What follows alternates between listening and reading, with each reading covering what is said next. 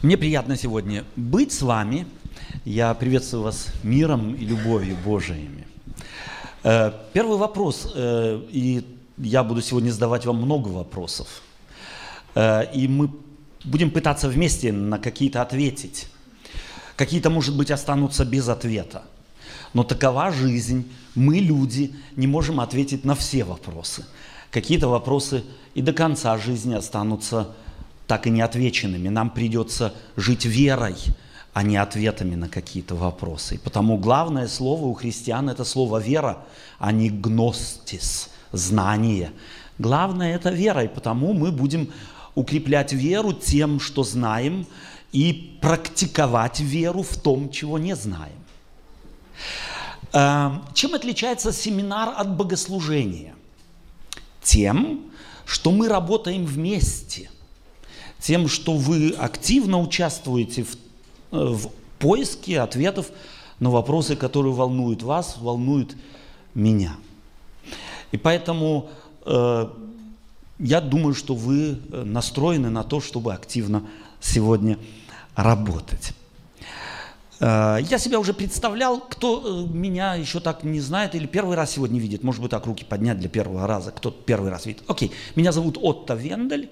По отчеству я, папа у меня Роберт, значит, я Робертович. У меня одна жена, трое детей и трое внуков. Вот, и я приехал из Германии, э, живу там всего э, 16 лет, а вот до этого жил на территории бывшего Советского Союза. Я родился в Казахстане, в Козлаге, где папа мой был заключен и дед мой.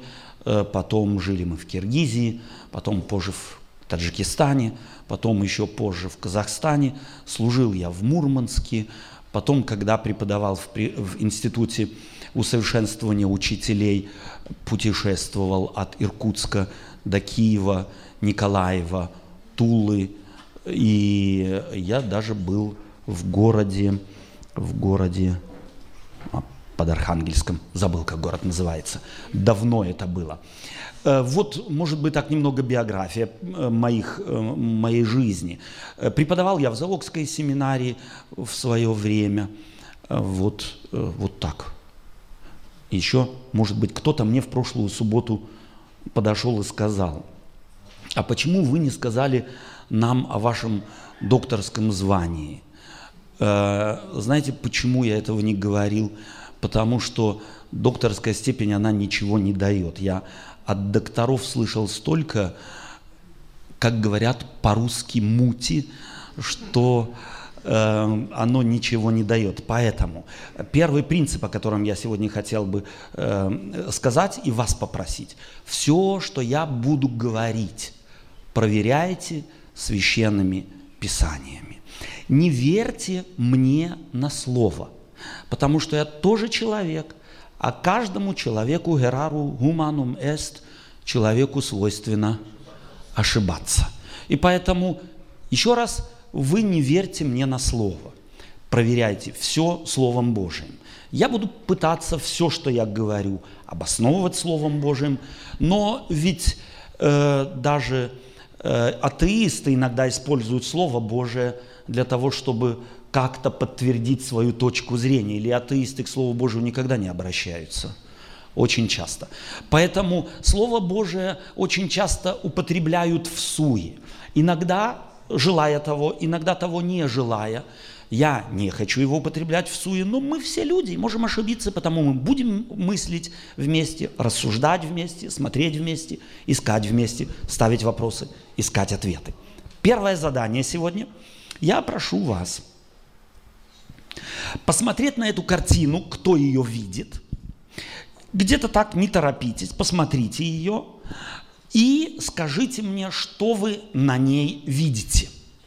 Если кто-то э, я сожалею о том, что зал у нас не очень удобный, что картинки я могу показывать только в одном углу, но я думаю, что э, как-нибудь мы с этим тоже справимся. Смотрите, кто увидит картинки, и кто, кто любит картинки, э, между прочим, я буду показывать не только картинки, но и тексты будут. Может быть, там еще есть свободные места вот в том ряду, в третьем от меня, слева от меня, можно пересесть туда. Э, у нас прошла почти минутка. Еще 30 секунд. Корову вы видите. Окей. Кто еще что видит? Доброжелатели. По очереди только. Я вижу пещеру, а перед пещерой стоит человек и смотрит наверх. Окей. Пещеру перед пещерой человек, который наверх смотрит. Пожалуйста, еще. Пожалуйста.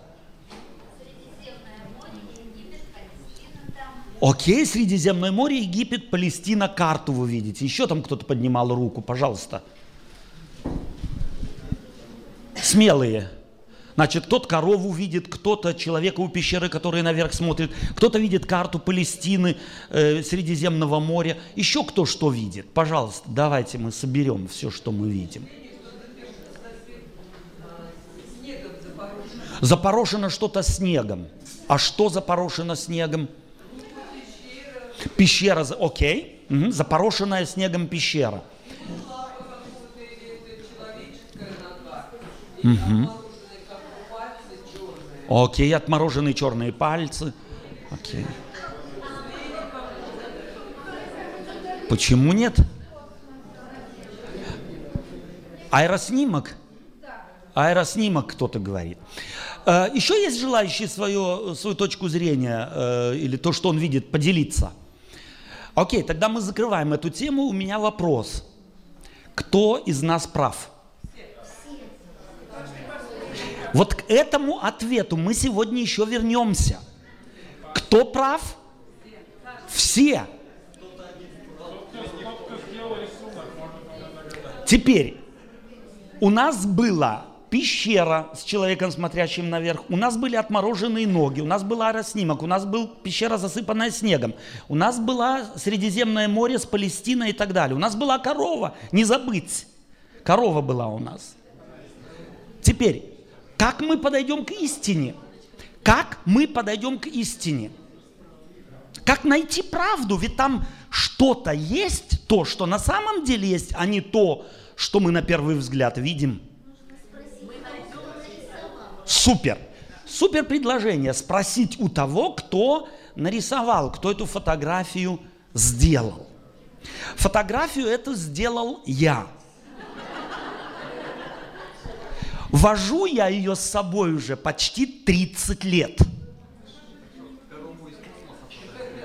Вопрос или, или задание. Попробуйте увидеть корову. Корову. Так, кто корову видит? Поднимите руки. Так, окей. Э, опустите, пожалуйста. Кто корову не видит? Однозначно подавляющее большинство. Давайте мы попробуем ее увидеть. Давайте я вот стрелочкой буду показывать. Вот я показываю спинку коровы, потом ушко коровы, потом я перехожу к следующему ушку, и вот так вот мордочка идет вниз, вот она мордочка, вот, вот а глазик. Кто корову теперь видит? Окей, спасибо. Кто корову еще не видит, поднимите руку. Нет, я, еще раз спрашиваю. Кто корову... Давайте мы будем слушать между собой, не переговариваться, а то мы сегодня к результату не придем никакому. Кто корову еще не видит, поднимите руки. Спасибо. Вы знаете, почему сейчас меньше людей подняли руки? Потому что, нет, потому что стыдно, когда энное количество видит корову, а я ее не вижу, стыдно в этом признаться. Так вот, здесь нам стыдиться не надо, потому что, в принципе, большинство людей, кто первый раз смотрит эту фотографию, корову не видит. Ушко, еще одно ушко, глазик один, вот он, он, вот он, он, вот он, он глазик. Вот здесь второй, упс, э, мордочка, вот она внизу, и корова как бы смотрит на вас вот так и говорит му. Оригинал уже давно умер за 30 лет. Вопрос, вопрос, пожалуйста, еще раз. Кто корову еще не видит? Не видите? Мне вас жалко. Я еще раз попробую. Вот смотрите, внимательно смотрите за моей стрелочкой. Вот это спина коровы. Да? Корова стоит как бы вот так и повернула голову в вашу сторону. И растопырила ушки, потому что она очень доброжелательно на вас смотрит. Вот ушко одно, а вот ушко второе. Потом вот глазик, и мордочка пошла вниз. Вот. Видите, вот это то, чем она ест. Вот. И вот так, это второй глазик. Теперь видите? Нет, вы смотрите на меня, не видите. Теперь давайте я еще один вопрос задам. Кто корову не видел, а теперь видит? Поднимите руку. О, я рад очень, спасибо вам большое. А кто еще корову не видит? Не видите. Вы одни не видите. Нет, не видят больше. Да.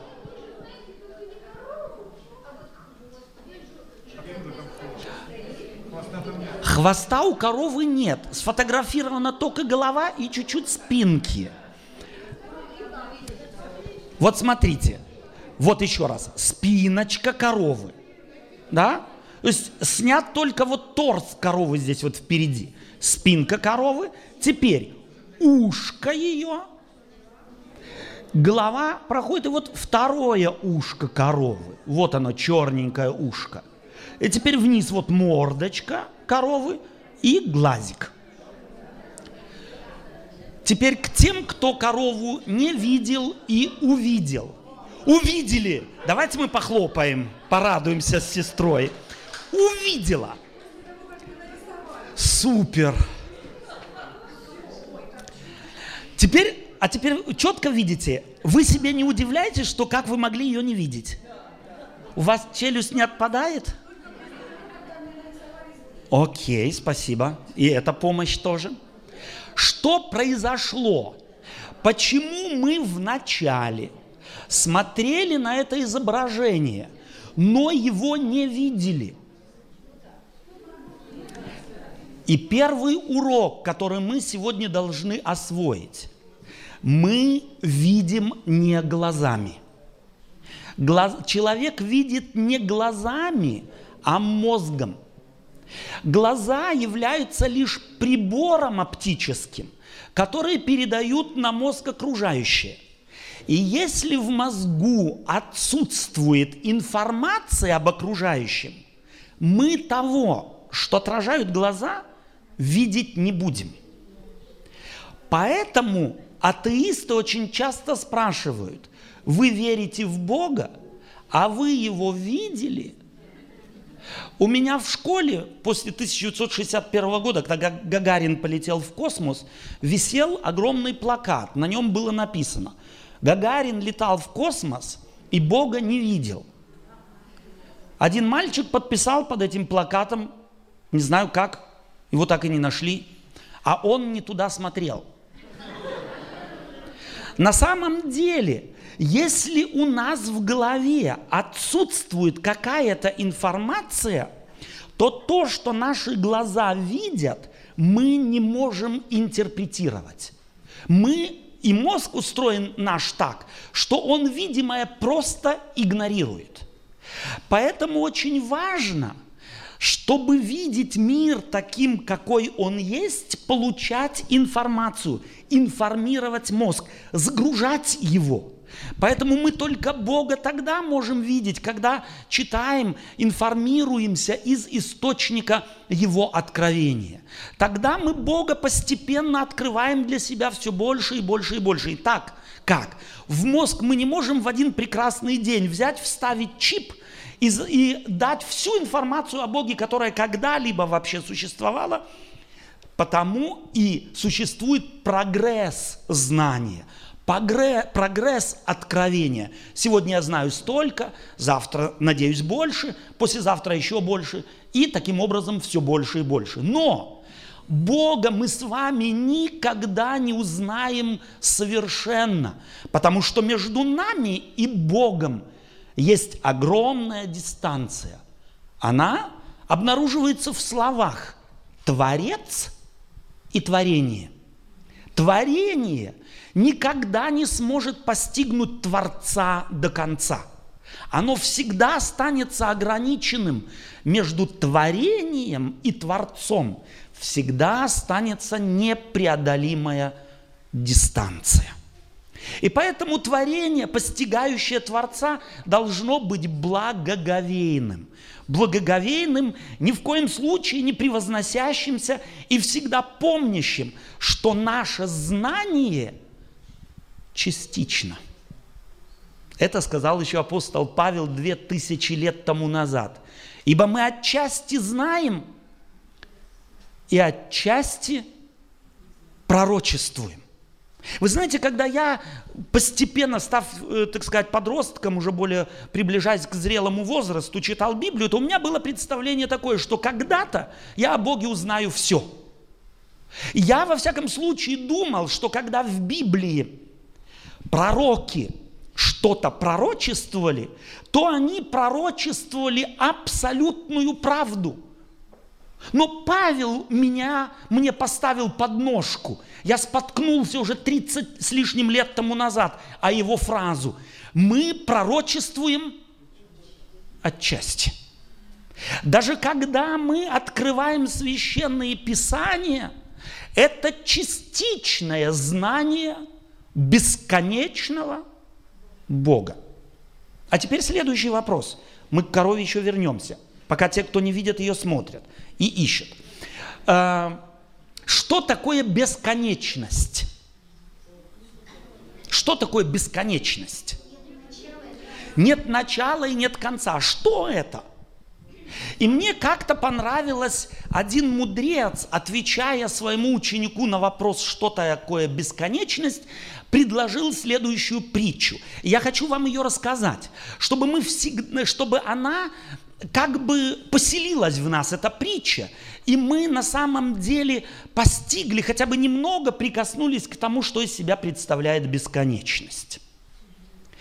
Когда мудреца ученик спросил, что такое бесконечность, то он ему сказал, бесконечность – это, ее можно представить себе следующим образом. Представь себе, что над Джамалунгму, другое название этой вершины, сам крыши мира Эверест – находится в Индии, да, самая высокая гора в мире. Сколько тысяч метров, кто помнит? Восемь с лишним тысяч метров. Если на вершину этой горы один раз в тысячу лет будет прилетать синичка и будет о вершину чистить клювик, как это птички делают, один раз в тысячу лет синичка, прилетая на, марш... на верхушку этой горы, будет чистить клювик. И если эта вершина от действия этой птички стерта будет до ее основания, от вечности пройдет один миг. Мы можем себе представить вечность? А Бог является Творцом вечности. Он стоит над вечностью. Он ее создал. Если мы творение Творца, вечность в нашу коробочку вместить не можем, то тем паче Творца – это показывает нашу ограниченность, наше временное явление в этом мире. Древний пророк, а, псалмопевец, сравнивает человека с цветом на траве. Я думаю, что в эти дни в Севастополе прекрасно видно, что такое цвет на траве. Несколько дней тому назад я слышал, шли дожди, еще была зеленая трава. Всего недельку хорошего солнца, и ее нет. Кто по ней плачет? Изменился мир. Что-то произошло катастрофическое. Мир как шел, так и идет. Ваши заботы остались вашими, ваши вопросы вашими, ваши нужды, ваши радости. Ничего не изменилось, травы нет, а вы живете. Человек как цвет на траве. Есть сегодня, а завтра его нет. И потому может ли он полагаться, делать основание из своего знания для себя, на которое может встать твердо и сказать, я знаю, на чем я стою. А теперь назад к корове. Что произошло, когда я вам показал э, картинку? Кстати, кто корову видит? Поднимите руку. Подавляющее большинство, я рад. Кто корову не видит? Не стесняйтесь, те, кто еще не видит. Не страшно. Почему? Потому что если кто-то еще не видит корову, то он стесняется фактически. Знаете почему? Потому что мы, люди, находимся под давлением такого нравств, морально-нравственного представления о том, что если все видят, большинство видит, а я нет, то они умные, я дурак. Но это не так. Потому что тот, кто увидел первый, не умнеет того, кто увидел вторым. А первый и второй не умнеет того, кто увидел третьим. А тот, кто еще не видит, не дурней тех, кто уже видит. По одной простой причине.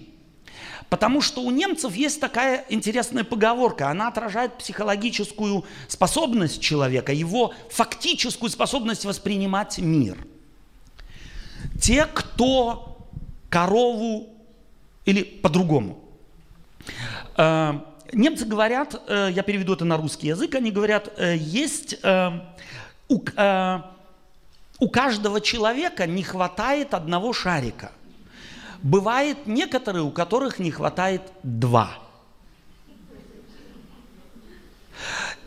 Те, у которых не хватает одного шарика, где они находятся, как вы думаете? На фронте. Нет, они все находятся здесь. И черта проходит там. То есть я тоже к ним отношусь. А те, у которых не хватает два шарика, те, где находятся? Нет, они находятся в психушке.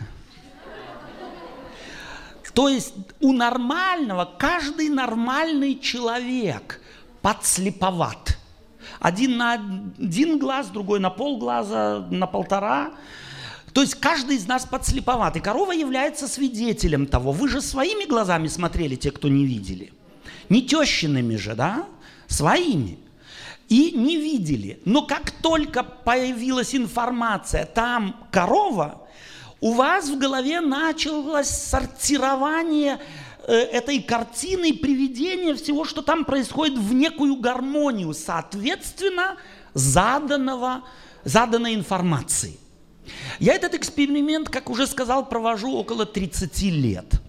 Я вспоминаю один из них, который завис как бы у меня в голове памятно. Я этот эксперимент проводил со студентами одного университета. В зал собралось так около тысячи студентов с профессорами и так далее. И я им повесил эту корову. Эти люди смотрели, произошло там точно так же. Кто что видел, кто медведя, кто черепаху, э, кто что. Одна девушка увидела залив с заходящим солнцем и корабль с розовыми парусами. Она Грина, видно, как раз читала. И вдруг все начали видеть, кто розы, кто влюбленных, кто стал видеть кровь и так далее и тому подобное. Дело в том, что мы еще и люди со стадным инстинктом. Достаточно одному громко чего-то крикнуть, как мы тут же на это реагируем. Мозг не может не реагировать на то, что мы слышим. Современные психологи и современные социологи говорят, мы люди не можем, не можем не видеть. Мы не можем не слышать. И мы не можем не реагировать. Как только весть достигает наших ушей, а через ушные каналы достигают мозга, мозг мгновенно начинает это обрабатывать так или иначе. Один по так, другой по-другому, мы все индивидуальны. И здесь произошло то же самое, когда я сказал, что там изображена корова, то мне как-то вот в этом университете профессор пожал, ты меня обманул. Где здесь корова? Здесь только голова коровы. Где ее копыта, где ее хвост? Дело в том, что нормальный человек не предъявляет претензий к этой картине, потому что я, если бы я показал хвост и копыта, но голову не показал бы, то никто из вас не сказал бы, что это корова. Главное, что нужно показать, чтобы узнать, какое это животное, осел, свинья или корова, голову. И потому я показал главное. И так я возвращаюсь к этому эксперименту в э, том университете. Мы долго говорили, наконец, большинство видели корову. Передо мной сидел профессор, который смотрел и говорит, вымя вижу, коровы нет. Но вымя как-то можно тоже интерпретировать как корову. Мы мирно разошлись, но в конце подошла ко мне пожилая женщина, которая преподавала в этом университете всю свою жизнь и говорит, Отто Робертович, знаете что, я коровы еще не вижу – Представьте себе, мне так стыдно. Я говорю, да вы не стыдитесь, все нормально. Это не первый случай. Вы знаете, сколько отсюда ушли, не видели корову и не признались. Она говорит, а вы можете мне помочь? Я говорю, чем? Дайте мне, пожалуйста, у вас если есть изображение этой коровы, мне домой. И у меня, кстати, была фотография небольшая. Вот 13 на 18 такие фотографии были. Я дал эту фотографию, договорились с ней, что мы на следующий день встретимся, потому что следующий день у нас была очередная следующая лекция. И на следующий день я пришел, а она уже была там. Она меня увидела, как побежала мне, мне навстречу. Говорит, Отто Робертович, я вижу корову. Вы знаете, вчера в три часа ночи увидела. И это важный момент. Каждый до истины доходит по-своему. И она не была глупее всех остальных, которые раньше ее увидели – мы упрощаем вещи и говорим, о, не знает, значит дурак, не видит, значит у него не хватает. Нет, все нормально, потому что одного человека, один хватает какие-то вещи на лету, другой несколько заторможено, потому что у него в данный момент, что касается данной истины, другие совершенно синапсы там в мозгу как-то э, соединяются, а третьему нужно, может быть, несколько дней. Так вот, важная вещь. Истину мы постигаем разными темпами. И там одному нужно, чтобы постигнуть что-то 5 минут, другому 5 часов, третьему 5 суток, а кому-то и 50 лет. А кто-то уйдет и не постигнет то, что его окружающие постигли – но он от этого не человек второго сорта. Он просто эту вещь, она ему не открывается. Почему? Это останется его тайной. И эта вещь должна нам помочь понять, понимать друг друга. Если бы мы эту вещь знали, то, может быть, меньше ссорились бы в семье, меньше конфликтовали бы в церкви со своими коллегами, а тем паче в студенческих аудиториях с профессорами и так далее и тому подобное. Давайте мы эту вещь, если мы сегодня вечером ничего не унесем с собой, кроме как корову и вывод. Один важный вывод. Мы разными глазами смотрим на мир. Мы можем одно и то же рассматривать и видеть разное. Нам очень часто на постижение истины нужно гораздо больше, чем мы думаем – и если гораздо больше на постижении истины нужно моему ближнему, то он от этого не человек второго сорта. Ему просто на эту вещь надо больше, а на другую мне нужно будет больше. Мы прощаемся с коровой. Мы к ней вернемся еще. Я сегодня хотел бы, и у нас много времени уже ушло, сегодня мы сделаем марафон. Мы сделаем такой марафон по родословной христианской церкви. Этот вступ, это вступление с коровой должно помочь нам понять людей древности. Дело в том, что вы знаете, что христианских деноминаций, христианских церквей невероятно много. А у нас в голове на вскид сколько бы вы могли назвать? На вскид наз, назвать сколько? Я бы пять, больше не назвал бы. Православных, католиков, протестантов, адвентистов, баптистов, вот и все. То есть на вскид мы пять, ну шесть, кто чуть-чуть по, так сказать, э, э, этим как раз занимается, может быть, где-то какие-то справочники читал, он может, может 10-12 назвать, но их более тысячи. Мы назовем сегодня главные и посмотрим на них – и может быть, для чего мы это делаем? Мы хотим это сделать для того, чтобы познать себя.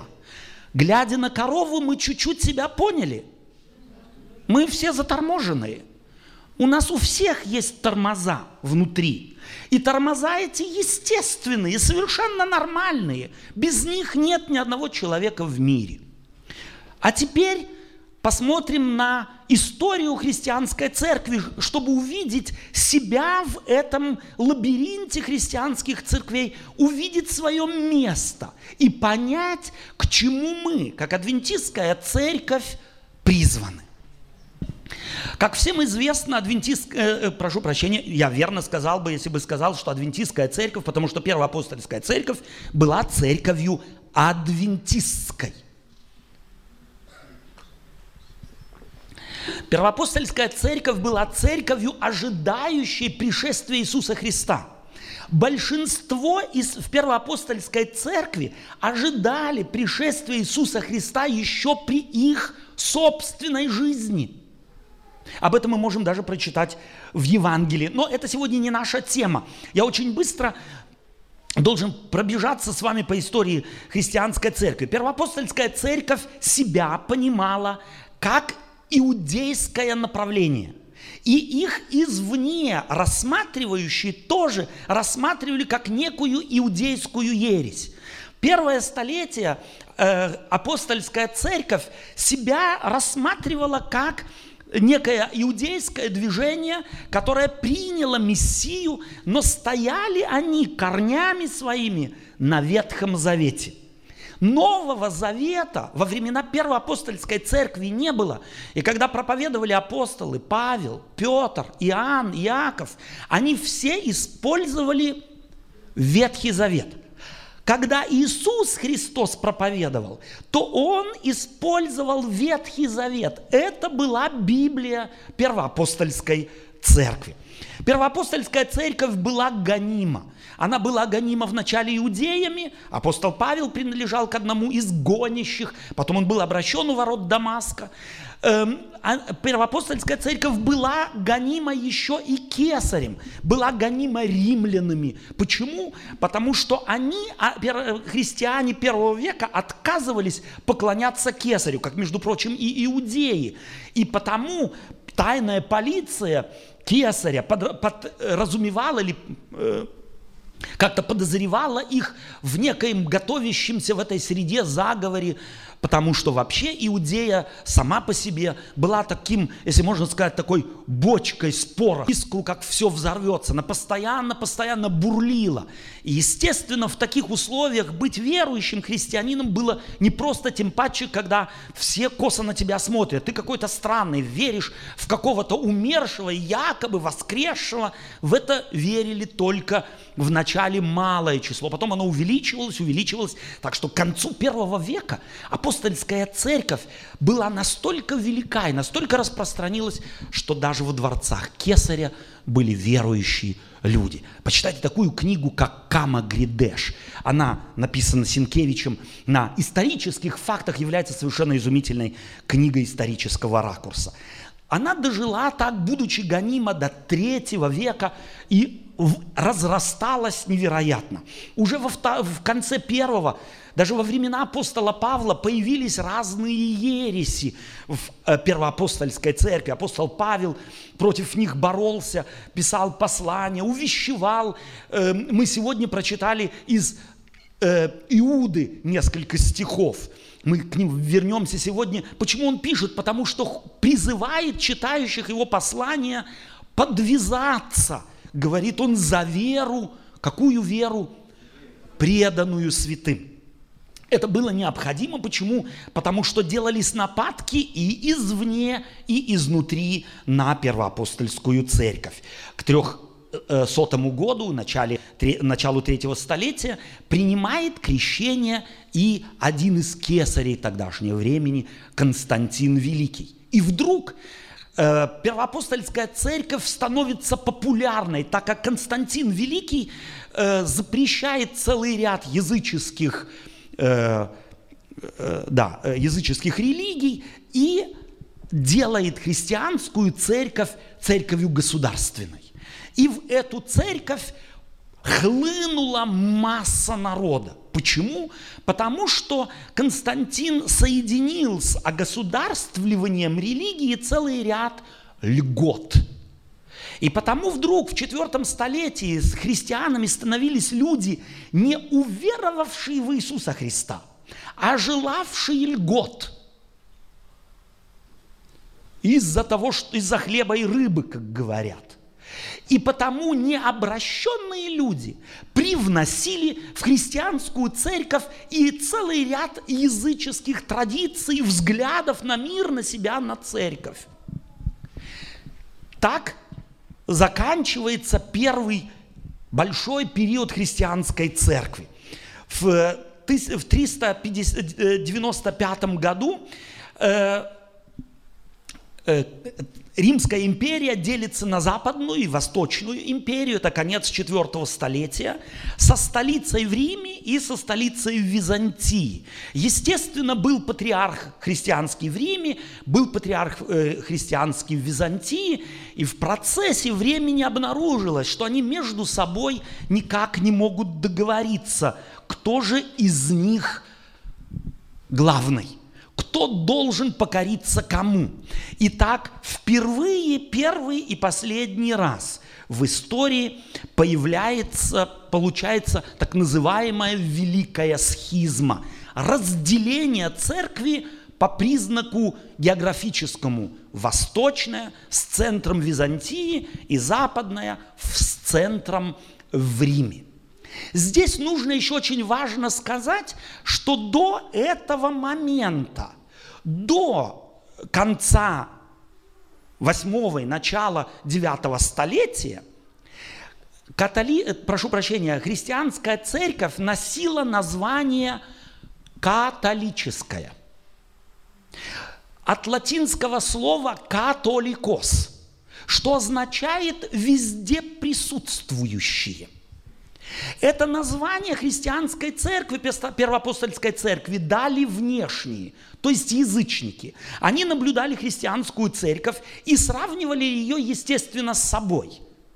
Язычество отличалось тем, что у язычников были свои храмы, посвященные тем или другим богам, допустим, Диане Афинской или какому-нибудь Аполлону Бельведерскому и так далее. И если кто-то хотел, допустим, э, Диане Афинской поклоняться, то он непременно должен был прибыть в Афины. А если он Диане Каринфской хотел поклоняться, то ему нужно было в Каринф. Языческие боги, они были как бы к месту привязанные. И в противоположность этому они обнаружили, что есть какая-то странная вера, которая никак не привязана к месту. Они есть везде. И они между собой говорили, вот те католикос, которых можно встретить куда ни пойдешь. На севере Африки, на Пенинском полуострове, в Малой Азии, куда бы ты ни пошел, ты их найдешь. Католикос. Это не было конфессиональное название, это было даже больше, если хотите, некое, некое такое прозвище – несколько даже унизительное для начала, эти, католикос. Но позже, после больш... великой схизмы, в, в конце 8 и 9 столетия, между 8 и 9 столетием, появляется восточная и западная церковь. Восточная церковь, византийская церковь является праматерью всех православных церквей. Это греческой православной, армянской православной, грузинской православной, коптской православной и так далее и тому подобное. Я ее здесь обозначил только коротко, хотя эти веточки нужно было бы, может быть, эти веточки здесь, естественно, нужно протянуть до верха, потому что все они существуют и по сегодняшний день. Но это э, ответвление будет нас не столь интересовать сегодня, как некоторые другие. Уже в 16 столетии, то есть в 9 столетии мы вдруг имели две ветки. Восточная церковь, православная, ортодоксальная и западная, римо-католическая с Э, с э, центром в Риме. Уже в 16 столетии появляется еще одно ответвление протестантской церкви, как оно появилось. Дело в том, что католическая церковь в 13 столетии вводит инквизиционный институт. Инквизиция должна была бороться со всеми инакомыслящими, со всеми, кто, простите, не догонял их веру. Кто, может быть, не понял, из-за того, что не понял, видел как-то по-другому. И такие люди, если их увещевали отказаться от чего-то, и они не отказывались, то им грозило быть сожженными на костре. Так длится примерно 200 лет, и в 1517 году, 31 октября, Мартин Лютер прибивает 95 тезисов к воротам церкви в Виттенберге как э, некий, э, некую базу для диспута. И этим, э, собственно говоря, это, эту дату считают началом протестантизма. Слово протестант, протест происходит от того, что Лютер и окружение его понимали себя как люди, протестующие против слепой веры. Люди, протестующие против традиции ради традиций. Люди, которые хотели открывать людям глаза на то, что написано в Священном Писании. Конечно же, здесь можно сказать гораздо больше, что Библию в это время не читал никто. С одной стороны, потому что большинство людей были безграмотными, а с другой стороны, потому что католическая церковь строго-настрого запрещала чтение священных писаний, потому что, естественно, боялась, что те постулаты, те догмы, те доктрины, которые распространялись в католической церкви, будут легко открытыми, обнаруженными теми, кто будут читать Слово Божие. Лютер был тем первым, кто решил перевести Библию на доступный простому люду язык. Между прочим, для, может быть, расширения знания. Какую книгу первый перевел, первой перевел Мартин Лютер? Кто знает? Не знаете.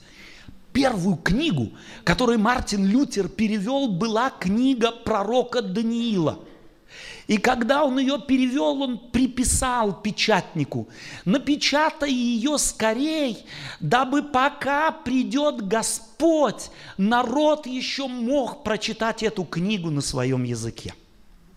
Кто был Мартин Лютер? Адвентист.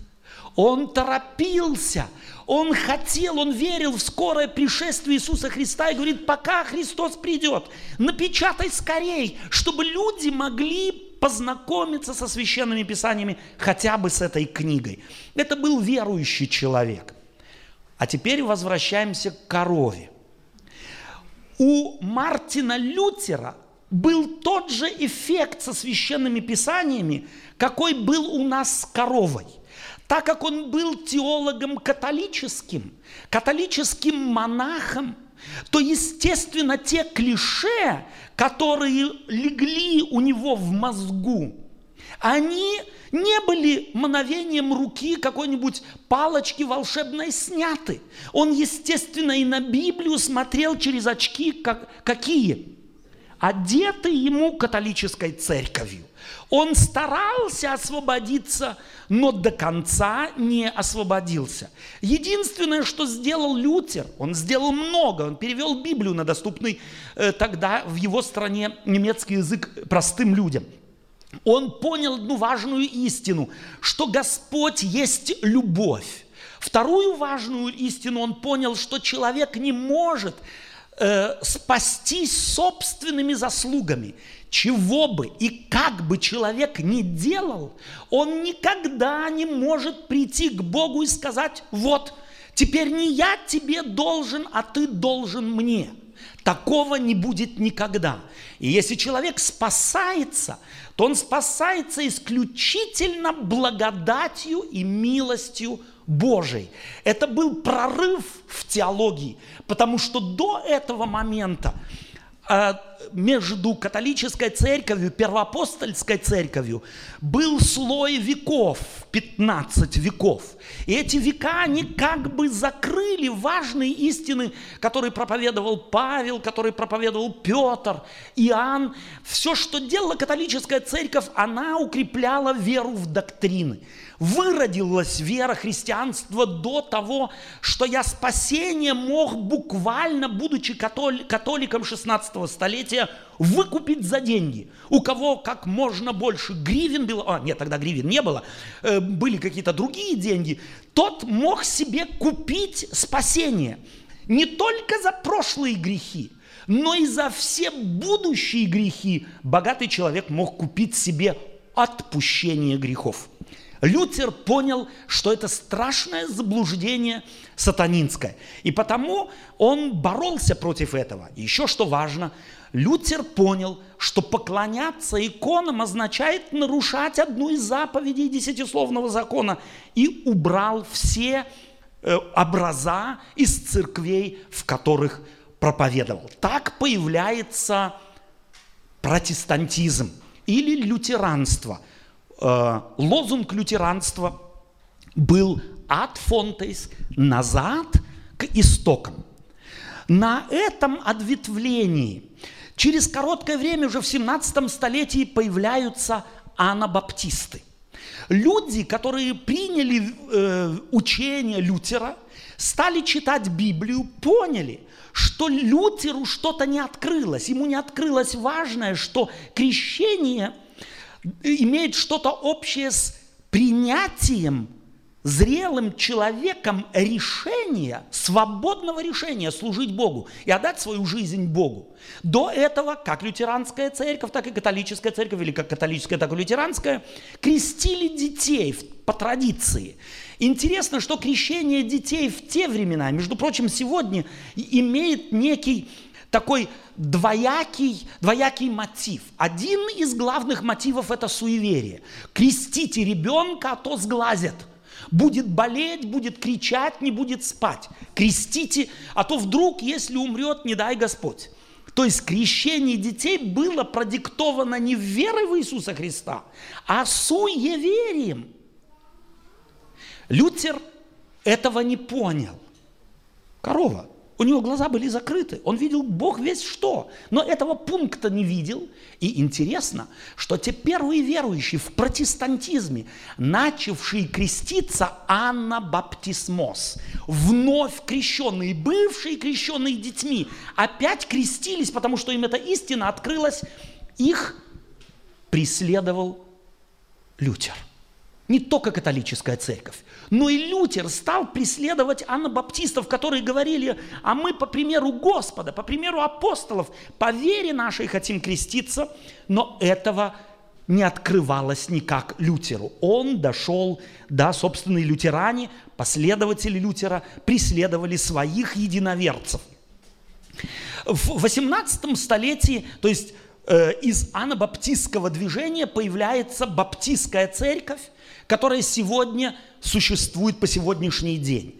В 19, э, да, в 18 столетии, в середине 18 столетия появляется такое движение, как методисты. Один из главных проповедников методистского движения был э, Весли, Джон Весли, который задался одним важным вопросом.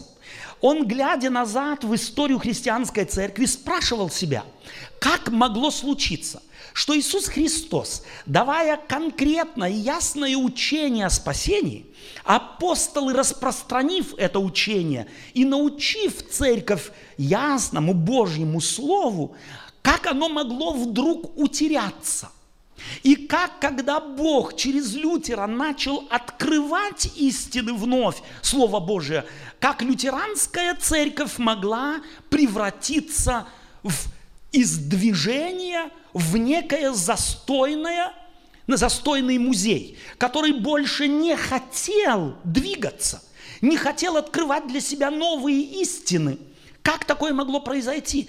Как из Анна Баптистов стала баптистская церковь, которая закрыла свою догматику и сказала, все, вот это так, как верил Лютер, или так, как верили первые анабаптисты, это все, что Бог нам открыл. Больше Он открывать не будет. Как могло такое случиться? И методисты работали над методом поиска, отсюда слово метод, кстати, тоже данное им извне, это методисты, которые ищут метода, как можно остаться движением. И они выработали три важных принципа. Эти три важных принципа являются, это ежедневное исследование Священного Писания для себя.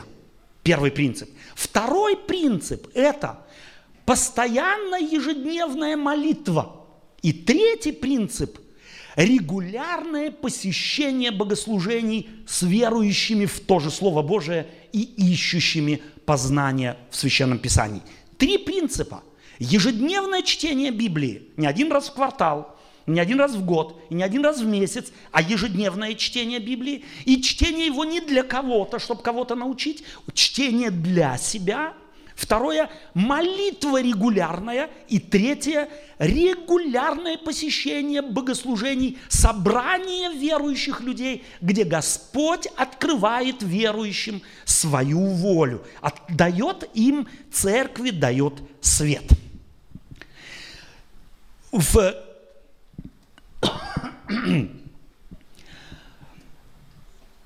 И здесь мы сделаем небольшое, небольшое отступление. В это время Э, начинается эпоха просвещения. Толчком эпохи просвещения был Лютер. Он дал как бы толчок. Для него было важно, чтобы люди читали Священное Писание, задавали вопросы и искали ответы.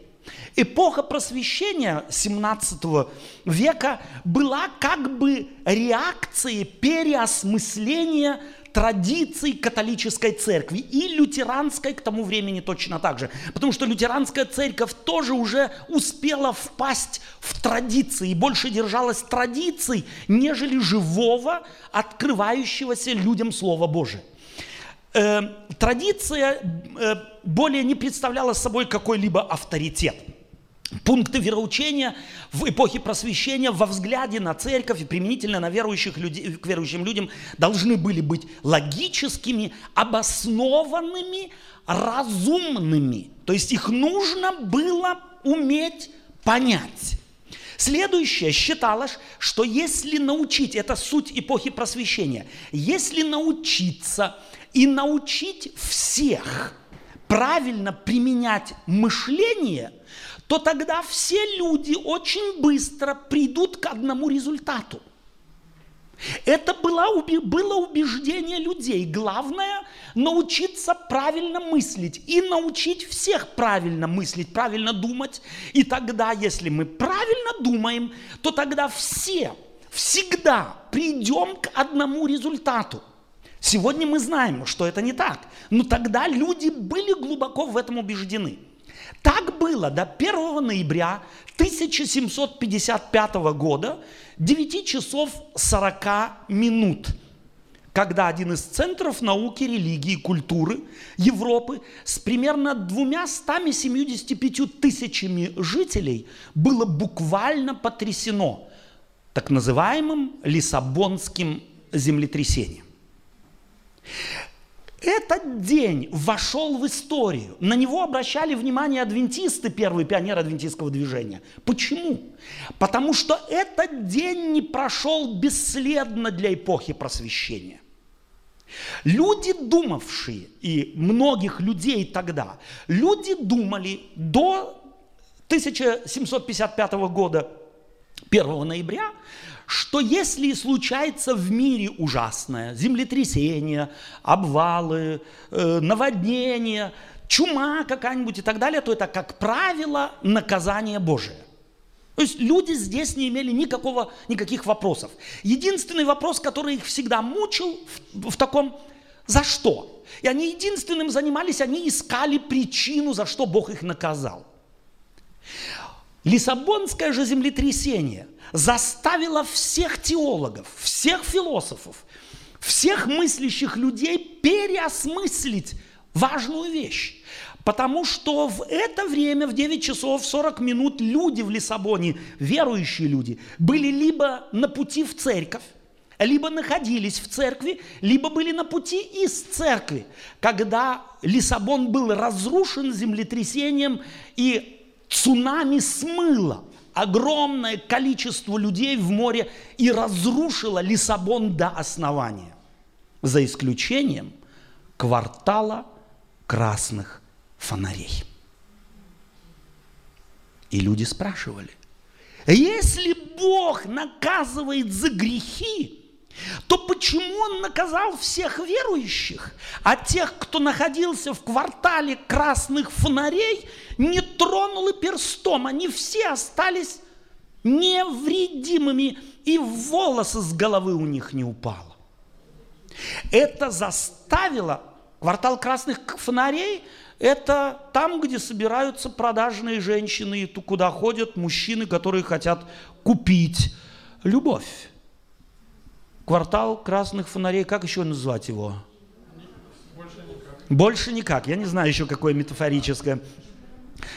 Эм, так вот, здесь был конец, или здесь появились люди, в частности Вильям Миллер, это Э, пионер адвентистского движения, родился в 1782 году, умер в 1849 году. Э, он является основоположником миллеризма, он был э, верующим баптистским фермером, по убеждению своему он был деистом, он верил, что наука даст возможность создать золотой век. Он был премиллионеристом. Да? То есть верующим в то, что перед пришествием Иисуса Христа наступит тысячелетний золотой век.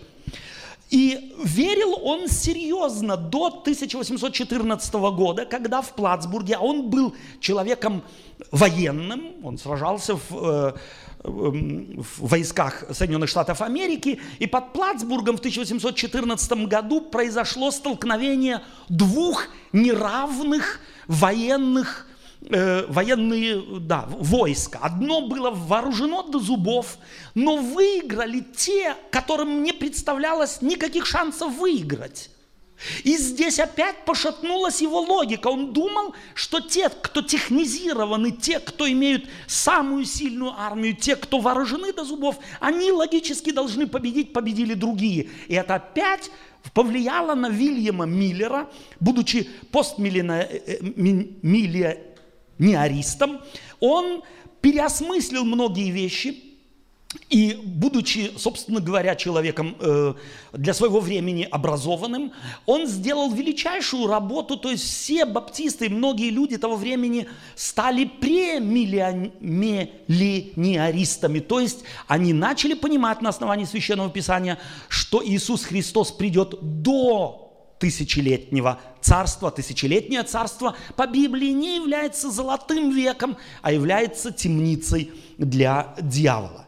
Никто в промежутке между 1831 и 1844 годом э, не был дезориентирован под влиянием проповеди Вильяма Миллера. Все знали, нам надо готовиться к скорому пришествию Иисуса Христа. И эта его проповедь, она охватила всю Северную Америку. Люди были захвачены этой вестью до среды 23 октября 1844 года, а с ним наступило опять великое разочарование. Тот, кто был абсолютным логиком, тот, кто думал, что он постиг Бога, что он может арифметически вычислить все, был на самом деле разочарован, и все, кто ему поверили, были ввергнуты в невероятное разочарование. Небольшая же горстка христиан вследствие этого разочарования стала спрашивать, кто же мы? Кто мы? Во что мы верим? Как, какова наша база? То есть это первый кризис, если можно так сказать, э, самопонимания. Мы говорим сегодня на современном языке идентификации. При, кризис идентификации. Кто я? Кто я есть?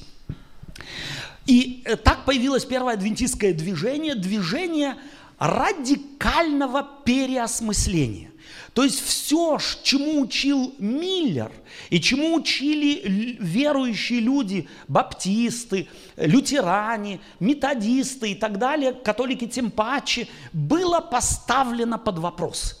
И все вопросы это движение, называющее себя адвентистским движением, кстати, и это э, имя они не дали себе сами, их называли враги, разочаровывающие, они все еще ждут, эти все еще ждут, посмотрите на них, у них не все в порядке. Но они верили, что ошиблись, ошиблась не Библия, а ошибся человек. Эффект знаменитой коровы. Он смотрел и увидел то, что хотел увидеть, а не то, что на самом деле есть. Итак, появляется в 19 столетии церковь адвентистов седьмого дня. Эта эпоха просвещение в основе своей была процессом, как я уже сказал, переосмысления католицизма. Миллеризм был вызван необходимостью переосмысления эпохи просвещения, а адвентизм был реакцией на переосмысление миллеризма, то есть Миллера и его учения. С 1844 года, и теперь мы смотрим на нашу церковь, какие пути она прошла. До 1888 года адвентистов занимал вопрос эсхатологии, то есть это вопрос будущих событий. Что предшествует пришествию Иисуса Христа? Что должно произойти? Это занимало их невероятно. И в связи с этим, конечно же, они огромное ударение ставили на необходимость подготовки к скорому пришествию, потому что под влиянием Миллера все еще ожидали, что Христос придет вот, вот, вот. То есть не в смысле скоро, как иногда говорим мы, а непосредственно в считанные годы. Елена Вайт писала, если бы вы знали, как близко пришествие Иисуса Христа, то вы, говорю с моими словами, упали бы в обморок. Но Елена Вайт умерла в 1915 году, так и не дождавшись пришествия Иисуса Христа. Опять, Адвентисты были до 1888 года людьми, делавшими ставку на закон. Мы только тем можем спастись и подготовиться, если тщательнейшим образом будем соблюдать закон. Елена Вайт в 1888 году скажет, мы до настолько много уделяли времени закону и проповедовали его, что сделались сухими, как горы Гилвуйские.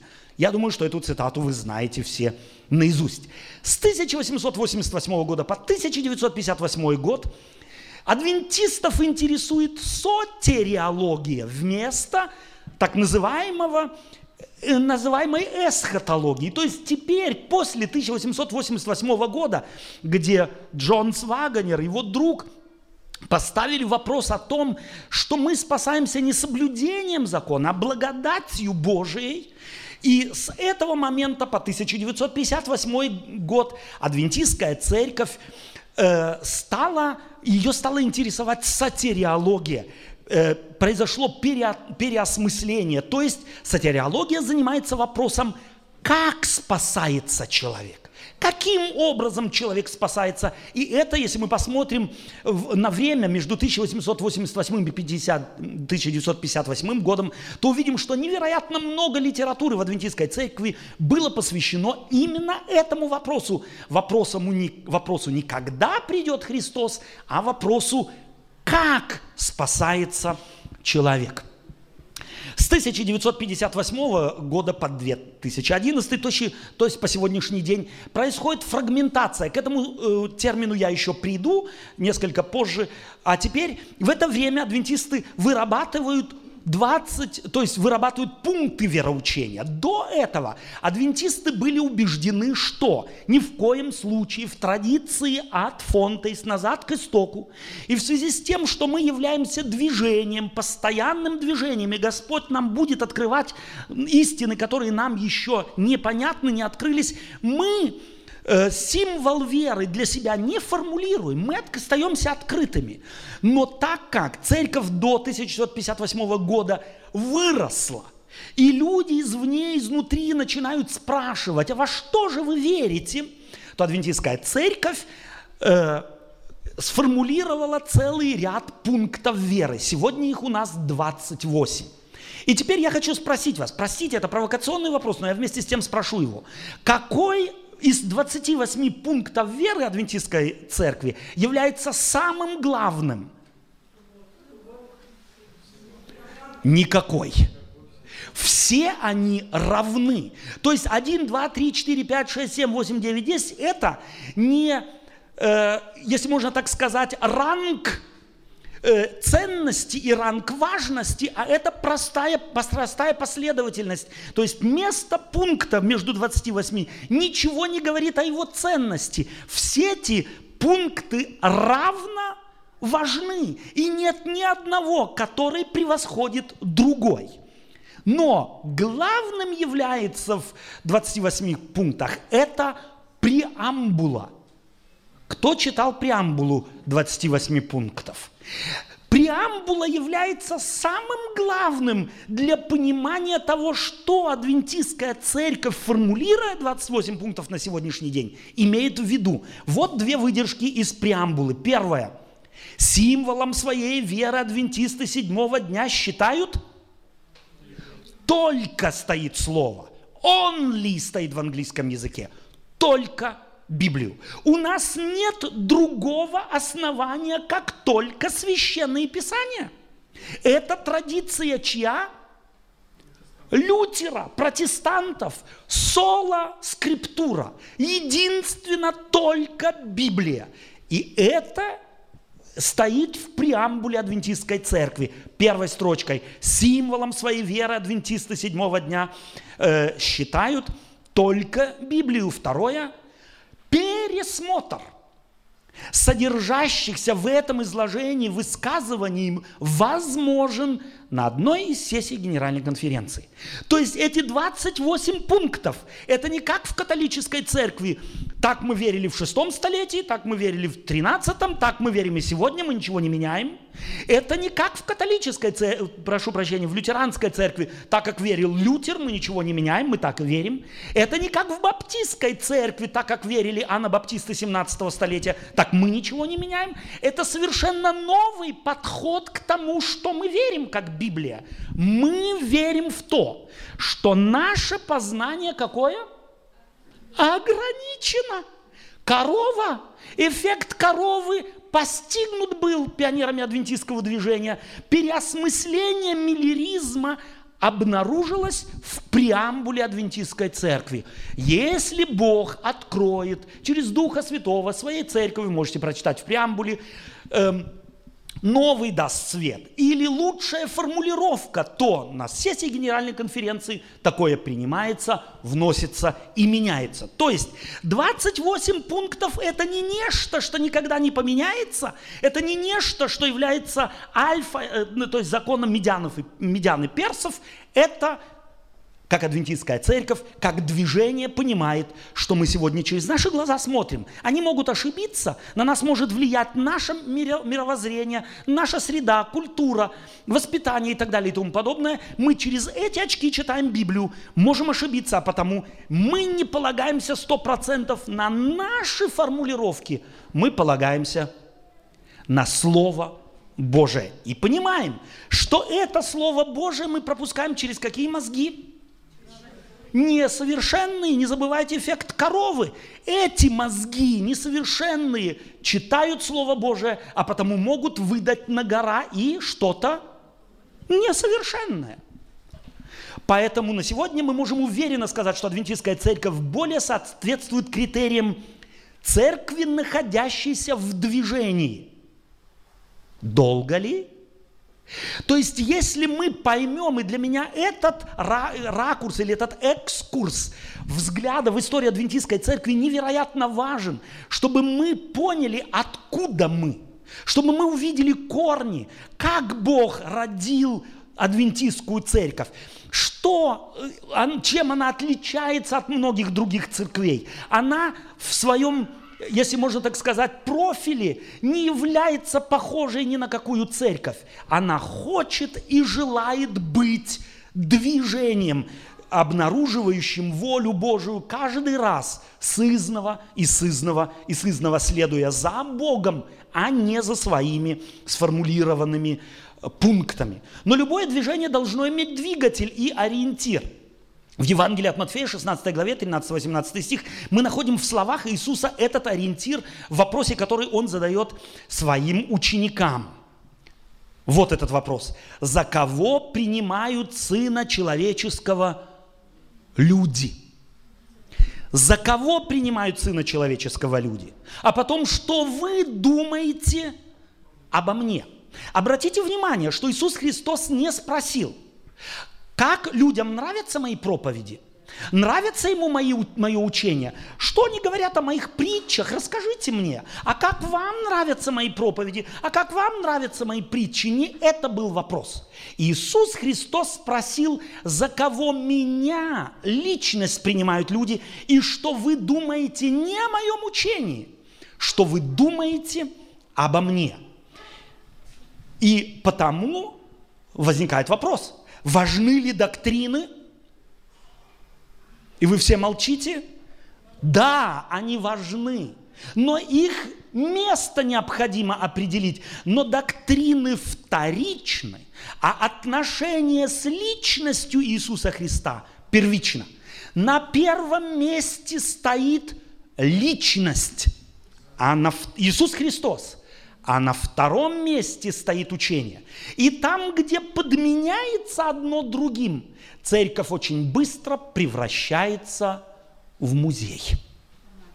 Формальную церковь, которая ориентируется на традиции. Но интересно, что, не знаю, как вы, но мне очень часто после таких лекций люди говорят, Отто Робертович, а нам такого никогда еще не говорили – я говорю, я вас поздравляю. Вы в церкви, которая является движением, находитесь, и это значит, что еще через несколько лет, еще вы будете постоянно слышать что-то, чего вы когда-то не слышали. И это нормально, это хорошо. Как раз этого Господь хочет в своей церкви. Но все, что я слышу, все, что для меня ново, я проверяю кем?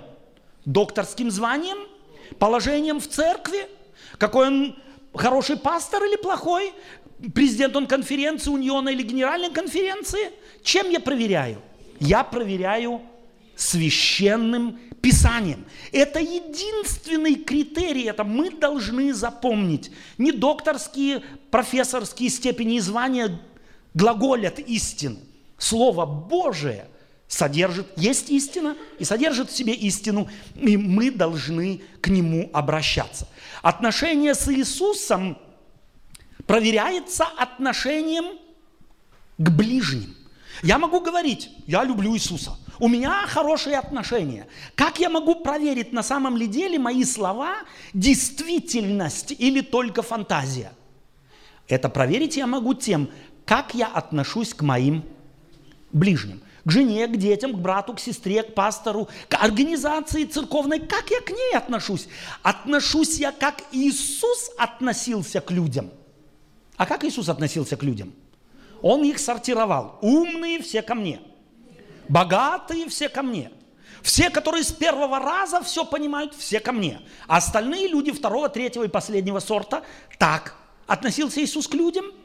Иисус любил всех людей. И отношения свои строил не только с умными, но и с недотягивающими, с непонимающими. Посмотрите, как он работает с Никодимом. Кстати, у того было профессорское звание, но когда Иисус Христос ему стал объяснять великие истины, он говорит, как, как, скажи мне, как? Иисус Христос должен был ему сказать, ты ли учитель Израиля и этого ли не знаешь? Так учительский статус, так профессорский статус, докторский статус ничего еще не говорят. Итак, мы возвращаемся к очень важному. Доктрины вторичны – Отношения с Иисусом Христом первичны. Отношения с Иисусом проверяются отношением к ближнему. В послании Иуды мы читали сегодня, я еще раз хочу, я почел за нужное написать вам увещание, подвязаться, стоит слово в греческом агоницомай. И мы здесь, может быть, слышим русское агония. Переведено в русский язык словом подвязаться – и верно, но оно не передает той динамики греческого слова. Болеть за истину. Болеть. Когда у человека агония, тогда он может э, ни о чем не думать. О чем он тогда думает? О том, что ему причиняет вот эту агонию. А агониться май, подвязаться за веру однажды преданную святым. Это призвание, которое сегодня так же важно, как и во времена, когда пророк, э, апостол Иуда их написал. Это возможно лишь, если мы позволим Слову Божию снять с нас очки постмодерна. Мы с вами живем в постмодерне. Как когда-то, Лю, э, когда-то жил Лютер, чем думал? Какими категориями? Католическими. Легко ему было освободиться? Нет. Была другая возможность иметь какое-то другое мировоззрение? Нет, не было. Ему трудно было преодолеть. Потом наступила эпоха просвещения. Легко было от нее э, избавиться? Я не, не, не зря показывал, сколько кризисов Миллер и общество должно было пройти, пока они релятивизировали понятие просвещения, которое якобы должно людей сделать всех счастливыми. Эпоха просвещения исходит из такого важного факта. Чем больше мы знаем, тем счастливее становимся. До эпохи просвещения люди думали, чем интенсивнее мы служим Богу, тем счастливее мы будем эпоха просвещения убрала это все и говорила, чем больше мы знаем, тем счастливее становимся. Мы сегодня знаем, что знание счастливее не делает.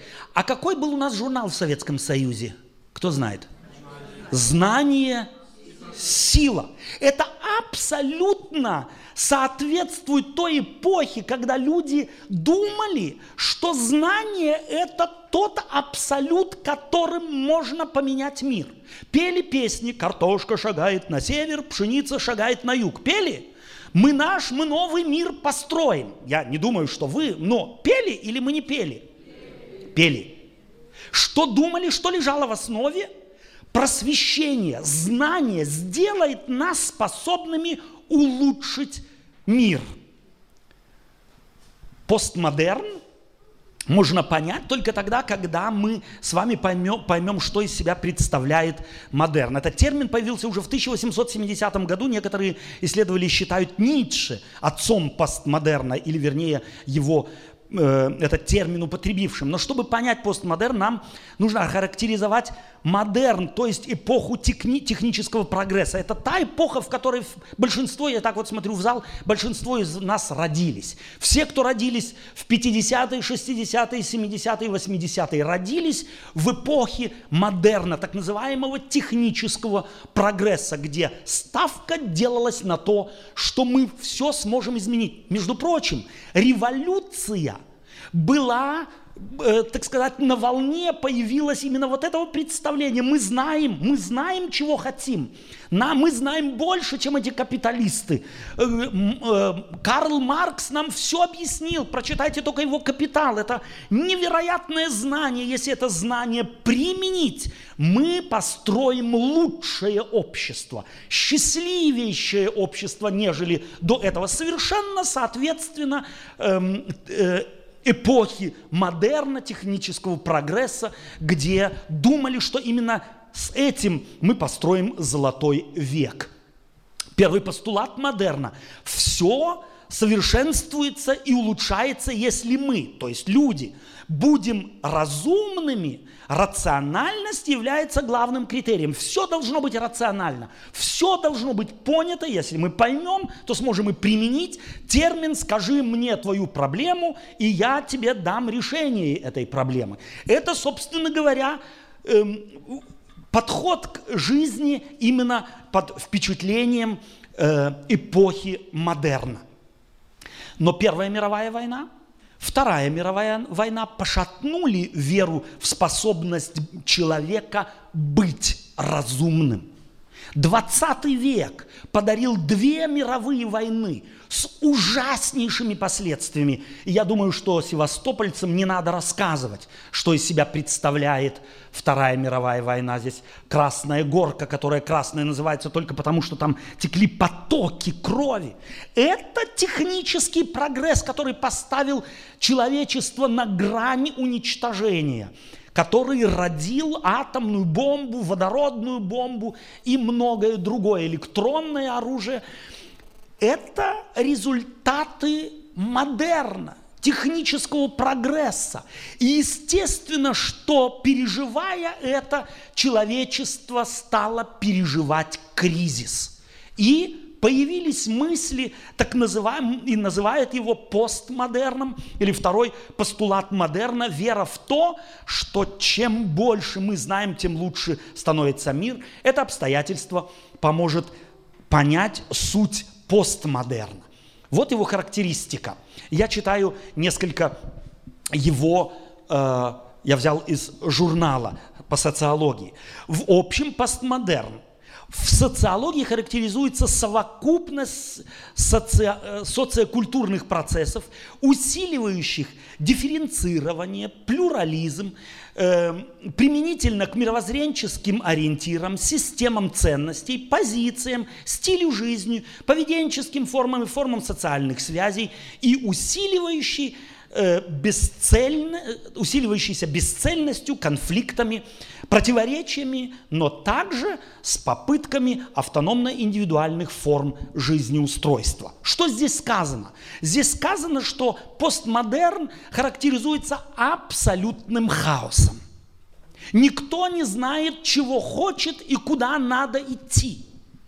Это практически совершенно, что молодежь говорит, а какая разница, есть у меня печать в паспорте или нет.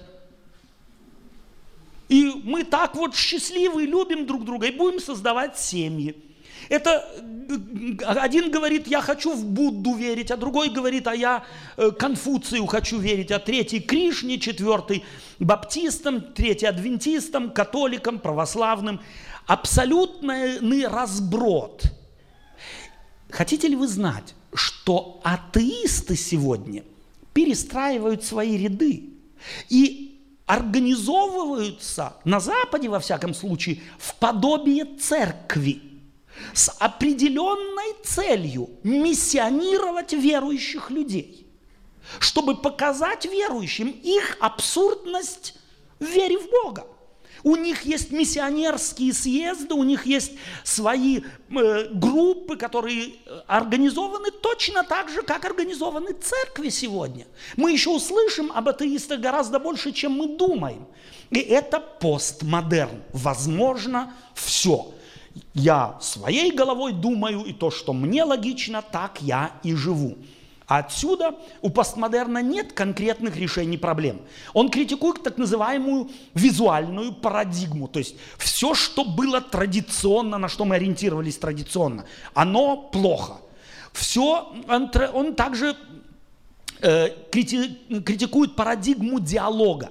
То есть он говорит, все то, что нам писали историки, все это чушь и ерунда. Потому что они, кто его знает, как оценивали. Я думаю, что вы уже тоже, может быть, неоднократно удивлялись тому, как по телевизору о Второй мировой войне один говорит одно, другой говорит другое, третий третье. Каждый со своей позицией. Если бы Бог нам дал еще 300 лет жить, то мы после 300 лет увидели бы, что на Вторую мировую войну смотрят совершенно по-другому, чем те, кто ее еще знает.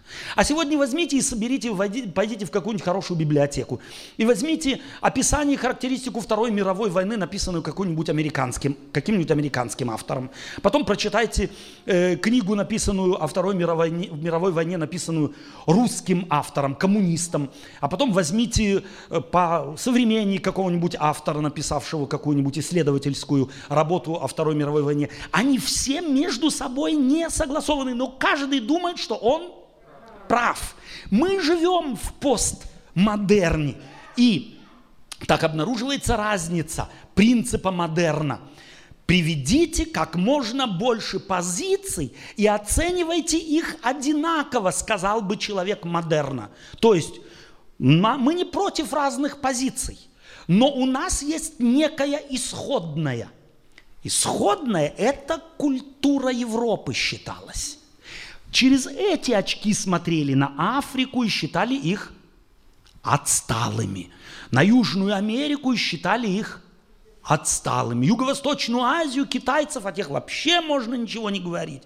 То есть у нас был стандарт, европейский образ мышления, европейская трактовка истории, европейская трактовка самого человека, интеллекта и так далее. Через эти очки мы смотрели и говорили, пожалуйста, мы готовы послушать всех, и китайцев, и малайцев, и русских, и немцев, и англичан, и американцев, но оценивать мы будем их через очки европейской традиции. Что говорит постмодерн?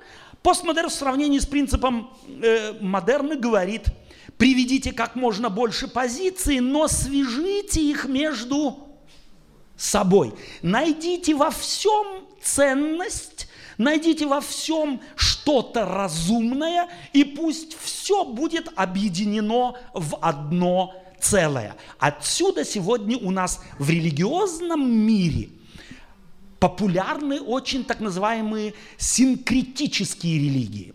Немного из буддизма, немного из индуизма, чуть-чуть из мусульманства, чуть-чуть из модерна, и, может быть, чуть из Библии, все они ее цитируют. И получается синкретическая религия, ни на что не похожая, но в ней вы найдете кусочки чего хотите, всего. Это сегодня модно. Это следствие постмодерна мы живем в нем.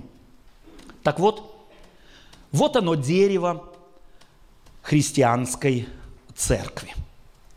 В ней адвентистская церковь имеет особое место. Бог ее призвал не зря.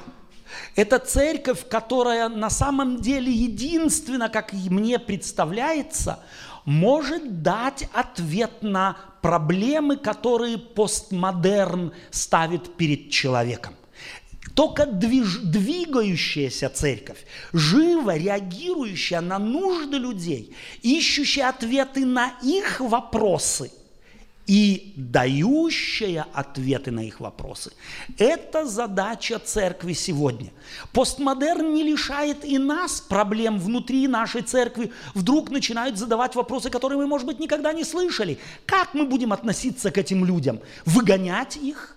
Отстраняться от них? Будем их бояться?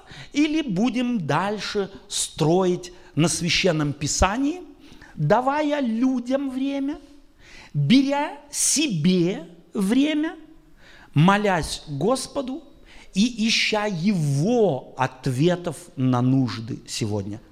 Я цитирую из памяти Елену Вайт. Она говорит, нам недостаточно опытов из переживаний прошлого.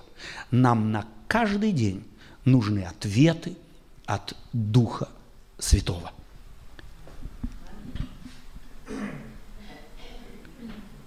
Помните, мы говорили об адвентистах седьмого дня между 58 и 21 2011 веком? Как мы этот период охарактеризовали? Фрагментационный период. Что это значит? Это значит, что вследствие истории церкви и успешной евангелизации в церковь оказались люди с разными мировоззренческими величинами. Тут есть адвентисты, традиционалисты. Кто здесь есть третье, четвертое поколение адвентистов? Поднимите руки. Адвентисты третьего поколения. Нету. Супер четвертого тем паче. Я один тогда, я вот адвентист третьего поколения. Все, у меня дедушка был адвентист с бабушкой, мама с папой были адвентистами, и я являюсь адвентистами. Второе поколение адвентистов. Есть, супер. Это значит, первое поколение адвентистов передо мной сидит. Как правило, традиционалисты. То есть, а нам такое не рассказывали. Это э, одна группа адвентистов. Другая – Э, модернисты считают, что надо только все правильно понять и объяснить. Они немного склонны к радикализму. И если кто не понимает чего-то, надо его, от него избавиться. Есть еще другие. Тут э, элементы инквизиции, э, разрыв с теми, кто нас не понимает или меня здесь не поняли, а значит я убегу, со мной здесь обходится не очень человечно, пойду поищу себе что-то другое. Это постмодерн. Но Бог объединил нас своей любовью. Понимаю я или нет, понимают ли меня или нет. Я сюда хожу не потому, что ко мне хорошо относятся, а потому что я люблю Господа, потому что я люблю истину. Есть еще одна, э, э так сказать, категория. Это постмодернисты. Это люди, собственно, дезориентированы. Они членами церкви являются лишь только потому, что ну вот так случилось, они пришли в эту церковь. Случилось бы по-другому, они, может быть, попали бы в другую церковь, и там тоже были бы счастливыми. То есть по случаю. Естественно, это неплохо ни в коем случае. То, что я говорю, я ни в коем случае не характеризую как плохо и хорошо, а просто как некий факт, от которого нам не избавиться. И прогрессивисты, которые говорят, нам нужно э, что-то поменять в церкви. Другие песни, новые ритуалы, богослужение должно быть событием и так далее и тому подобное. Но мы от разноброда не избавимся. Мы не сможем убрать всех, кто нам не нравится. И, пожалуйста, спросите меня, если бы мы вначале, когда я корову показал, то кого бы мы могли здесь только оставить? Сестра где-то есть. Одного. От всех остальных я бы спросил, вы согласны с ней? Вы бы согласились? Нет. Понимаете, что важно? Где критерий? И критерий опять не люди. Критерий – Священное Писание. Священное Писание пропускаем мы через наши несовершенные мозги. И потому получается разноброд – и потому главным в Церкви Христовой может и должна быть любовь. Да любите друг друга, как и я возлюбил вас. Посему узнают вас, что вы мои ученики. Почему? Потому что вы любите друг друга, не потому что вы субботу соблюдаете, не потому что вы десятую даете, не потому что вы свинину не едите, не потому вас должны узнать. Хотя это тоже важно и нужно. Но главное – это любовь. Любовь между собой. Мы должны понять, что все это разнообразие вокруг и внутри нас – не исчезнет от того, что мы будем либо от них изолироваться, либо их изолировать от нас. Решение этой проблемы в радикальном переосмыслении всего, что происходит по примеру Иисуса Христа. Если вы только любящих вас любите, то что особенного делаете? Не то же ли делают и безбожники, надо сказать, чтобы понять. Итак, если вы только любящих вас любите, то что особенного делаете? Не то же ли делают и люди в миру? Поэтому Иисус Христос призывает нас любить друг друга не по принципу «видишь ты точно так же, как я, корову или еще не видишь?» Если после трех дней не видел, ты мне не брат – не на этом базируется то связующее, связующий материал, который должен бы связывать церковь, а любовь между собою. И потому, какова же любовь Христова на самом деле? Как научиться действительно любить? Об этом завтра. Спасибо вам за внимание. И пусть Господь вас благословит.